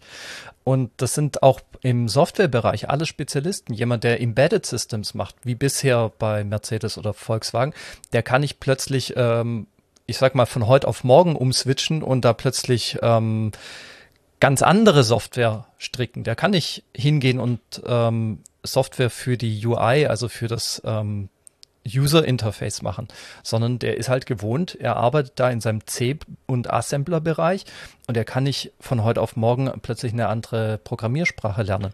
Und diese Disruption auf dem Ar Arbeitsmarkt in den Betrieben, die sehen wir jetzt schon. Und jetzt ist es ganz wichtig, dass die Leute das ähm, nicht nur erkennen, sondern eben darauf auch reagieren und ähm, das akzeptieren, dass es da eine Disruption geben wird. Und wenn ich heute, ich sag mal, 30 oder 35 Jahre alt bin und ich arbeite ähm, in einem Bereich, den es in zehn Jahren nicht mehr geben wird, dann sollte ich mir heute schon Gedanken darüber machen, wie ich äh, dem entgegen treten kann über Schulungen oder über Umschulungen, ähm, vielleicht einen ganz anderen Beruf lernen. Das sind harte und schwere Wahrheiten, glaube ich, die wir ähm, ansprechen müssen und die mit Sicherheit nicht gern gesehen werden. Da kann ich auch verstehen, dass es da einige gibt, die der Elektromobilität geradezu feindlich gegenüberstehen werden. Ja, und dann hast du Mitarbeiter in einer Firma, die ein Produkt herstellen muss, was die Leute kaufen. Ja, und ja. das Produkt von Mercedes in Zukunft wird ein Automobil sein, natürlich, das elektrisch fährt. Und jetzt hast du aber ganz viele Mitarbeiter, die sagen, Elektromobilität finde ich scheiße. Das heißt, du hast, ich nenne es mal innere Widerstände innerhalb dieser Firma. Mhm. Also Leute, die nicht begeistert sind von Elektromobilität, weil es sie vielleicht ihren Arbeitsplatz kosten kann. Und das ist ja auch alles verständlich. Du hast also Mitarbeiter, die nicht wahnsinnig motiviert sind. Um, ähm, und das ist für eine Firma nicht toll. Und dann nimmst du eine Firma wie Tesla und guckst mal, wie motiviert da die Leute sind. Ja. Und ähm, natürlich ist nicht alles, wenn du als Arbeitnehmer zu Tesla gehst, alles eitel Sonnenschein. Ich glaube, bei Tesla zu arbeiten ist nicht so ganz einfach. Nee, ist, glaube ich, ziemlich brutal. Aber was man, glaube ich, sagen kann, ist, die haben trotz alledem ein Ziel ja, innerhalb dieser Firma. Mhm. Und die möchten Elektromobilität voranbringen, glaube ich.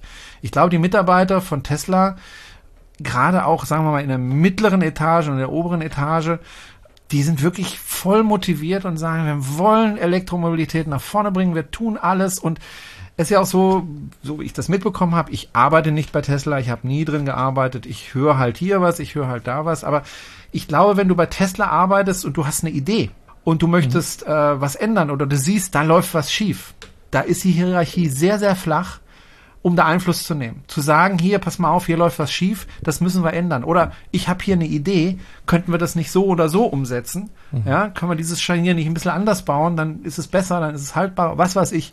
Ja, da sind die Hierarchien, glaube ich, relativ flach und das motiviert die Leute natürlich nochmal zusätzlich. Ja, das heißt, das Produkt von Tesla wird ständig verbessert, kontinuierlich besser ähm, die Leute sind voll motiviert, die meisten, die da arbeiten. Und du hast dann auf der anderen Seite Firmen, wo die Leute Angst haben um ihren Arbeitsplatz. Und es gibt nichts ja. Lähmenderes für eine Firma als Mitarbeiter, die Angst haben um ihren Arbeitsplatz. Und die müssen jetzt mhm. wieder an die Hand genommen werden und die müssen von der Firma an die Hand genommen werden und sagen, hier gibt's Umschulung, mach das bitte. Ähm, du bist jetzt 50, du wirst keine Umschulung mehr bekommen, aber du kannst mit 55 in Rente gehen und wir finanzieren dir das. Ähm, also die haben Kostenblöcke für Umschulung, die haben Kostenblöcke für Abfindungen. Äh, es gibt ja, hat man ja mitbekommen, Ingenieure, die eine fette Abfindung bekommen haben beim Daimler und dann direkt zu Tesla gegangen sind. Ne?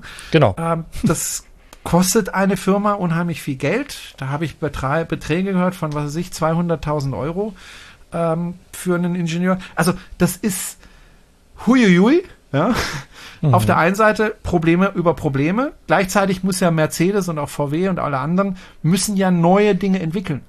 Und das ist ja auch nicht so einfach, hat man inzwischen festgestellt. Also es reicht halt nicht einfach zu sagen, okay, wir machen halt keinen Benzinmotor mehr rein, sondern wir machen Elektromotor. Elektromotor ist ja relativ einfach zu bauen. Na, da brauchen wir nicht sehr viel Know-how, also zumindest weniger als beim Benziner. Äh, kriegen wir schon hin und dann wird es schon funktionieren. Und jetzt merken sie, scheiße, es kommt aber nicht nur auf den Motor an, sondern es kommt dann auch aufs ja. Entertaining an, wenn die dann an einem Supercharger oder einem Charger stehen und da Ladeweile haben, eine halbe Stunde, zwar 40 Minuten da wollen die vielleicht auch Netflix gucken oder wollen irgendwas anderes machen und oh, die Navigation muss aber anders funktionieren, weil jetzt muss ich ja noch einplanen, dass ich laden muss und wie lange muss ich da planen, ne? Und dann merken sie plötzlich, scheiße, ich muss da richtig viel Software entwickeln. Und wenn man sich und dann die Software genau anschaut, Punkt, ja. ne, wenn man sich dann die Software anschaut, die VW zurzeit verbaut oder die Mercedes gerade verbaut und wenn man das dann vergleicht mit das, was Tesla gerade verbaut, und äh, die machen ja jetzt den nächsten Schritt mit dem neuen Model S und dem neuen Model mhm. X, wo noch mehr Hardware drin ist, noch bessere Hardware. Wenn man das dann vergleicht und sich anschaut, dann will ich den anderen deutschen Automobilfirmen ja nicht mal so sehr einen Vorwurf machen, sondern man sieht einfach jetzt, was für massive Probleme die haben Dadurch, dass sie so spät an den Start geht, das kann man ihnen vorwerfen, dass sie also wirklich die Elektromobilität lange Zeit verschlafen haben und verpennt haben, obwohl wir von Electrify BW seit Jahren sagen, Leute, geht ja. in die Elektromobilität. Hätten sie nur auf den Brunel und auf hätten die Jana Höfler gehört, ja, gehört dann äh, hätten sie vielleicht weniger Probleme. Aber jetzt haben sie einfach das Problem, ähm, dass sie zum Beispiel, also Software, sie haben inzwischen auch begriffen bei Tesla, äh, bei, bei, bei Mercedes oder bei VW oder bei allen anderen, die haben begriffen, shit, wir müssen Software anders entwickeln und wir ja. müssen sie neu entwickeln und wir müssen sie besser machen. Das Problem, was sie jetzt haben, ist, du brauchst Leute, die das können.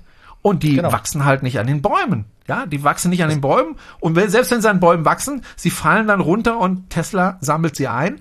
Und ähm, die entwickeln da schön fröhlich vor sich hin, schon seit vielen Jahren.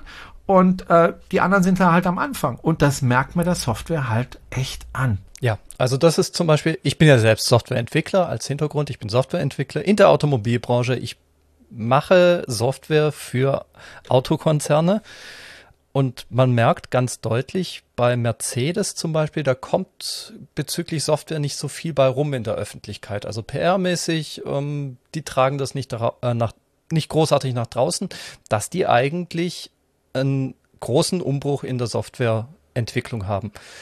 Ähm, intern merkt man das natürlich schon.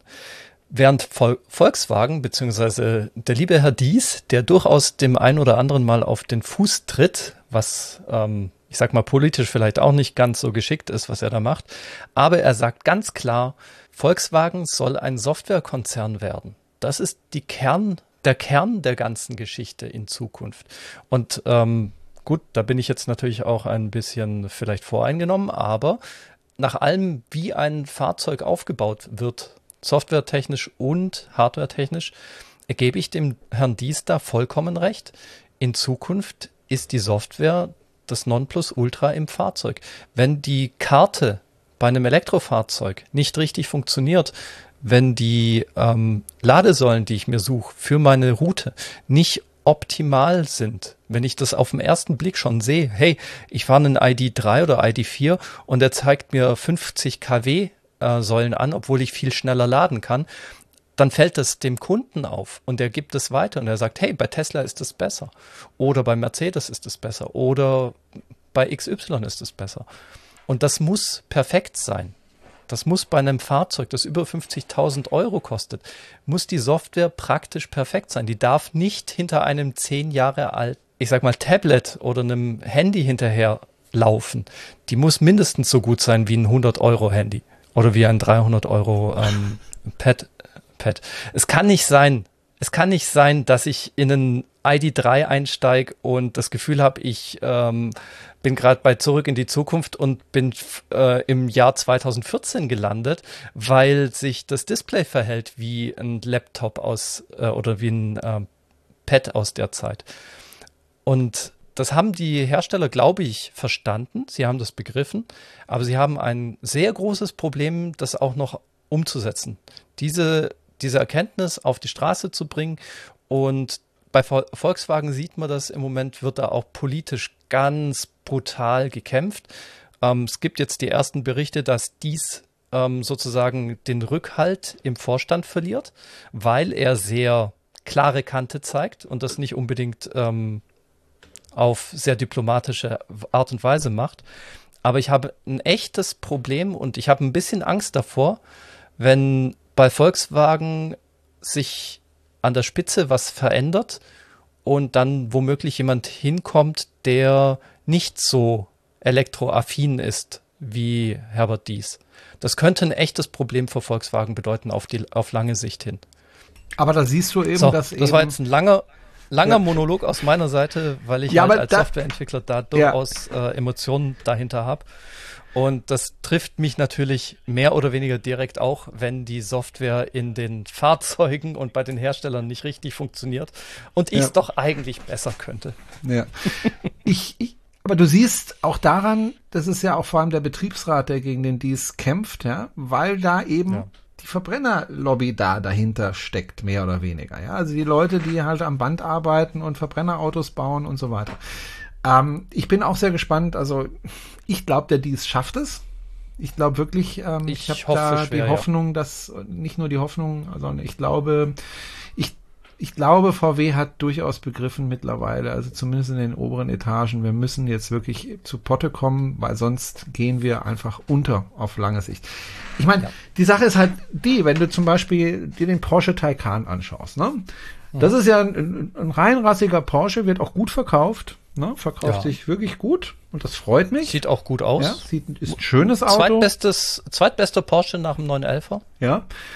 Ist ein wirklich schönes Auto, finde ich. Also ich ja, habe es jetzt mehrfach gesehen, auch im Straßenverkehr. Ich habe auch mal einen Porsche-Entwickler zufällig in Horb getroffen, mhm. der dann meinem Sohn auch reinsitzen hat lassen in den Porsche, was ich super nett finde. Gruß an ihn, falls er gerade zuhört, ich weiß es nicht. Ähm, ist ein wirklich schönes Auto. Ne? Und ähm, das wird auch angenommen von den Porsche-Fahrern. Also, ja, ganz massiv. Wir haben ja damals ein Interview mit einem Porsche-Entwickler gehabt, wo ich mich mit ihm unterhalten habe. Ja, wie ist es jetzt mit den Geräuschen? Für, für Porsche ist doch, gehört doch Brumm Brumm dazu. Ja, gerade für Porsche gehört Brumm Brumm mhm. dazu. Wir haben da wirklich diskutiert und er war auch da hin und her gerissen.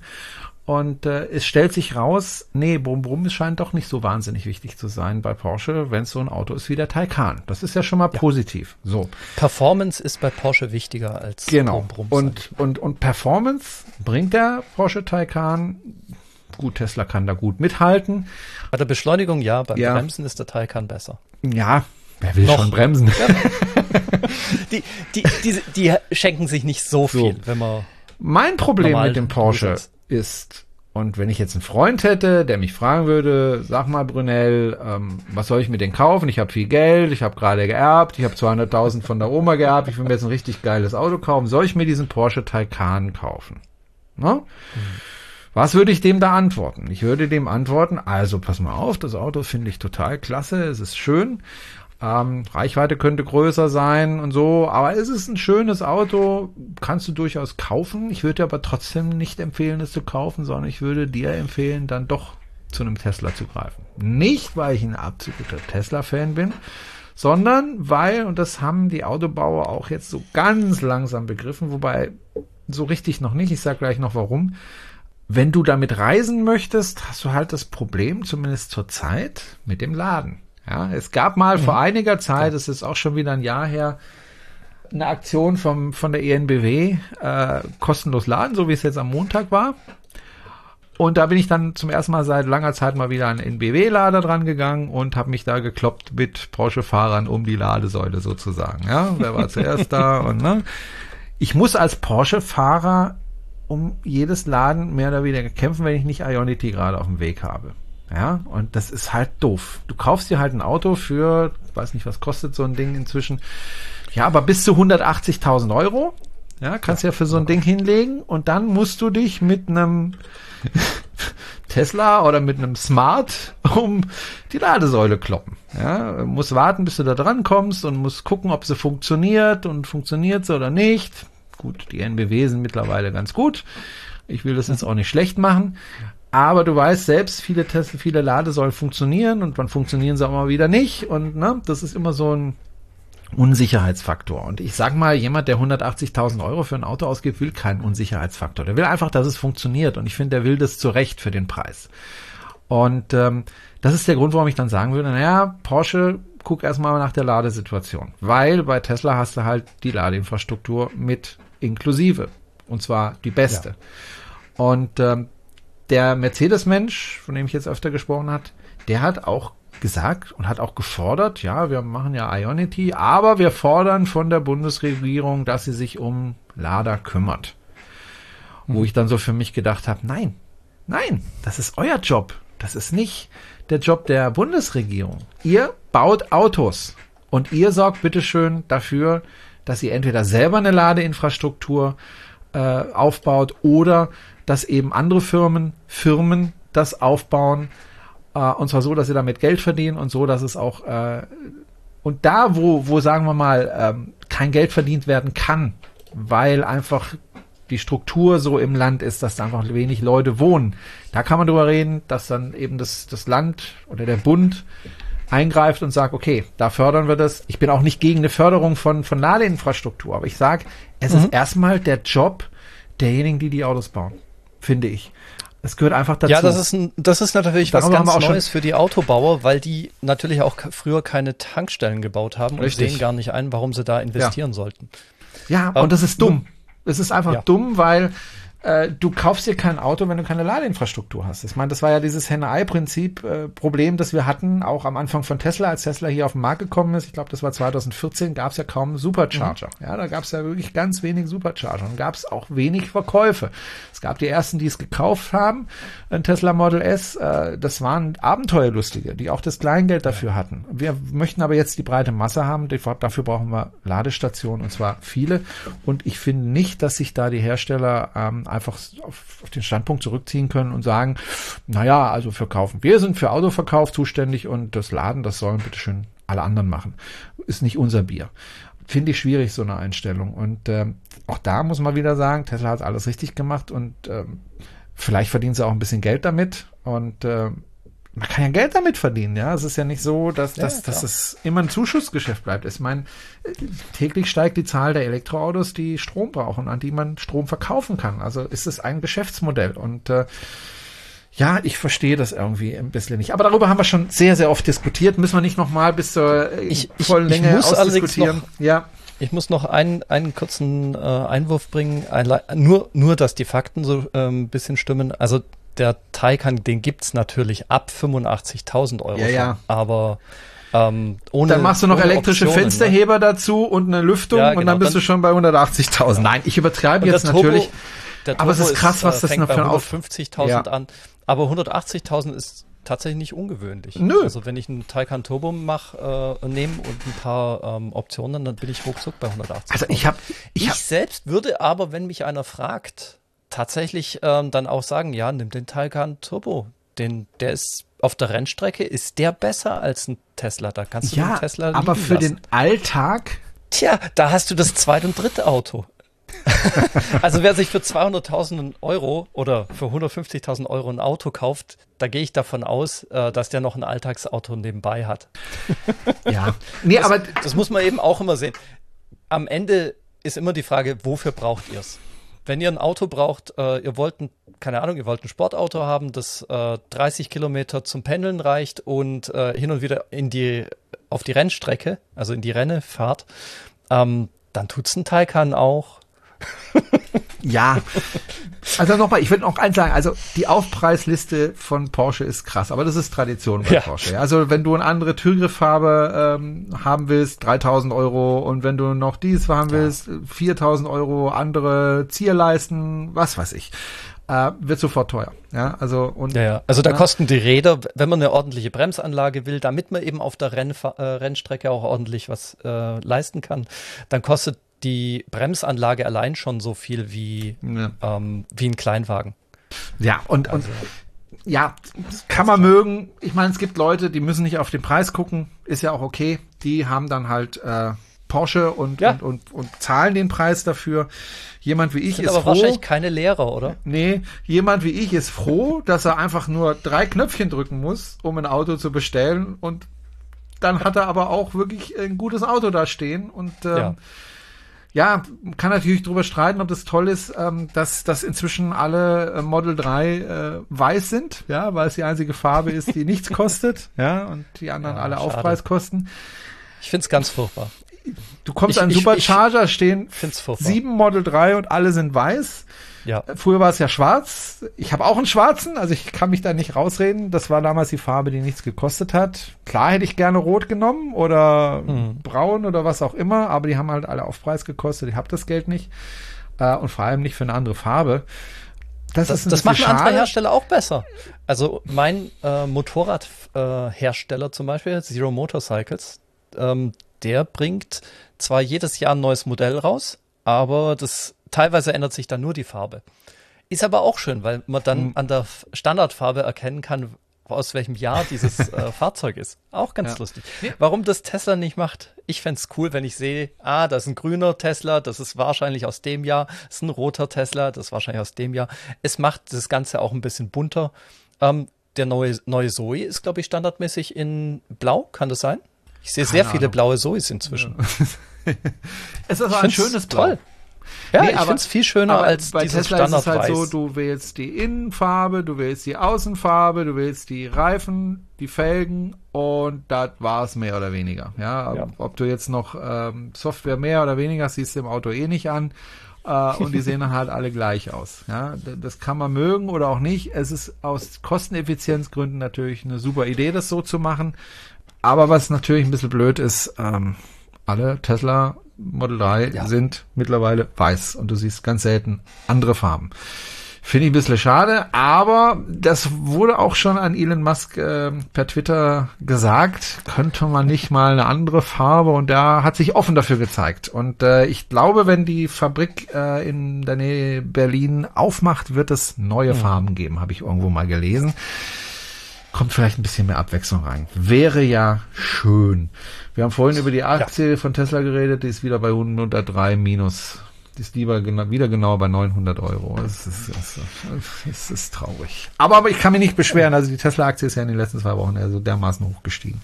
Jo, schon krass. Worüber wollten wir denn noch sprechen? Ähm, Im Großen und Ganzen war es das noch. Äh, war es das tatsächlich. Gut. Ähm, wir können natürlich immer noch über Dinge sprechen, weil äh, wir haben uns so lange nicht mehr gesehen. Es gibt ja. äh, wahrscheinlich Unmengen an Dingen. Ja, äh, ähm, äh, das, das, das, das, das Treffen in Horb war übrigens, also es war ja offiziell ja. kein Treffen. Ähm, es sind aber trotzdem zehn Leute so ungefähr gekommen und um die habe ich mich dann auch gekümmert. Die haben ja wieder übernachtet, haben sich auch schon wieder fürs nächste Jahr angemeldet. Ähm, wir haben es ja dieses Jahr nochmal ausfallen lassen aufgrund Corona mhm. und aufgrund von Platzmangel dieses Jahr ähm, von der Stadt Horb haben wir gesagt, nee, machen wir dieses Jahr nicht, ähm, ist uns zu riskant und ähm, nächstes Jahr soll es stattfinden. Also ich habe es zumindest fest eingeplant, dass es stattfindet. Mal gucken, wie wir jetzt erstmal durch den Corona-Winter kommen. Leute, lasst euch bitte impfen. Ähm, ja. Heute habe ich mich übrigens impfen lassen gegen ähm, Grippe. Wie heißt es? Nicht Mumps, Grippe? nicht ähm, Influenza. Kennst ja, du das noch? Ja, ja, dieses, nämlich dieses Grippe. Dieses Ding. Grippe. Ja, Grippe. Gegen Grippe genau. habe ich mich impfen lassen. Zum ersten Mal, aber es wird ja empfohlen, ab 50 Jahren soll man sich impfen lassen gegen Grippe. Gut, ich sehe aus wie 30, aber ich bin halt über 50 ja. und deswegen habe ich mich jetzt mal impfen lassen. Zumal sie gesagt haben, also die Grippewelle könnte dieses Jahr etwas heftiger werden, weil die letzte ausgefallen ist.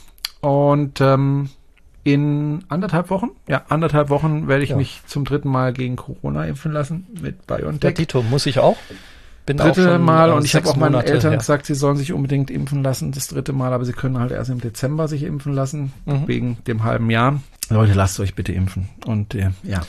Lass uns nicht darüber bei diskutieren. Den, genau, bei den Events kann ich auch sagen, ja. ähm, nicht nur Haupt gab's, es gab ja auch den Electric Ride in Schönau im Schwarzwald. Der war ein voller Erfolg. Wir waren weit über 60 Fahrzeuge. Alle waren total happy. Wir haben vormittags mit den Elektromotorrädern eine schöne Fahrt gehabt.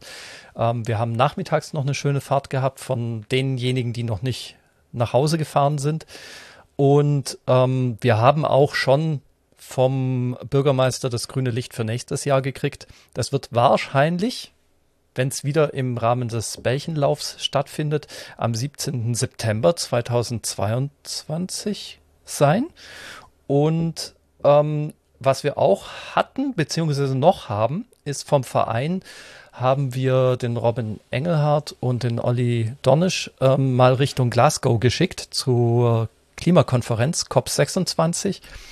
Der Olli ist übrigens, glaube ich, gerade in Schottland. Kann das sein? Ja, genau. Olli ist in Schottland. Weil ich hatte vorhin noch Kontakt ähm, zu ihm. Ja, ähm, er hat mir auch, er ist extra für mich nach, bei Talisker, bei der äh, Single Malt, ähm, äh, also bei der Brauerei vorbei. Und ich habe gesagt, ja, also wenn du, wenn du auf der Isle of Sky bist und da einen Single Malt zufällig finden solltest, äh, würde ich den abnehmen. Leider war die Brauerei geschlossen. Ähm, er ist da jetzt noch unterwegs. Robin ist auch unterwegs. Falls ihr ähm, da Infos euch abgreifen wollt, ähm, unter Elektro Robin könnt ihr den Robin auf Twitter folgen. Und ähm, wie gesagt, da gibt es gerade viel, viel zu berichten im Rahmen der Klimakonferenz. Da werden wir auch mal sehen, was da noch rumkommt. Im Moment finde ich das eher alles ein bisschen enttäuschend, aber ja, muss man erstmal gucken und einordnen und dann mal drüber nachdenken. Und ja, es ist mir alles zu ja. wenig. Auch jetzt die Neukonstituierung der Bundesregierung äh, kein Tempo 130, das ist gleich als erstes gefallen. Das sind Dinge, die ich einfach nicht nachvollziehen kann. Ne? Also ich kann es einfach nicht mehr nachvollziehen. Aber wen interessiert's? so ist es. Also wir haben halt dummerweise, also dummerweise sage ich mal, äh, ähm, ein Dreierbündnis und da ist ganz klar, dass die FDP wohl dieses 130 aufgegeben hat für, man weiß es nicht. Wir wissen ja nicht, was in den kleinen Kämmerchen äh, da geschachert wurde. Aber ich hoffe, dass die Grünen oder die SPD äh, für diese 130 km/h auf Autobahn ähm, vielleicht was Schönes bekommen haben. Man wird sehen, wenn die Koalitionsgespräche dann vorbei sind ja. und die Verträge dann auch öffentlich werden. Sehr spannend.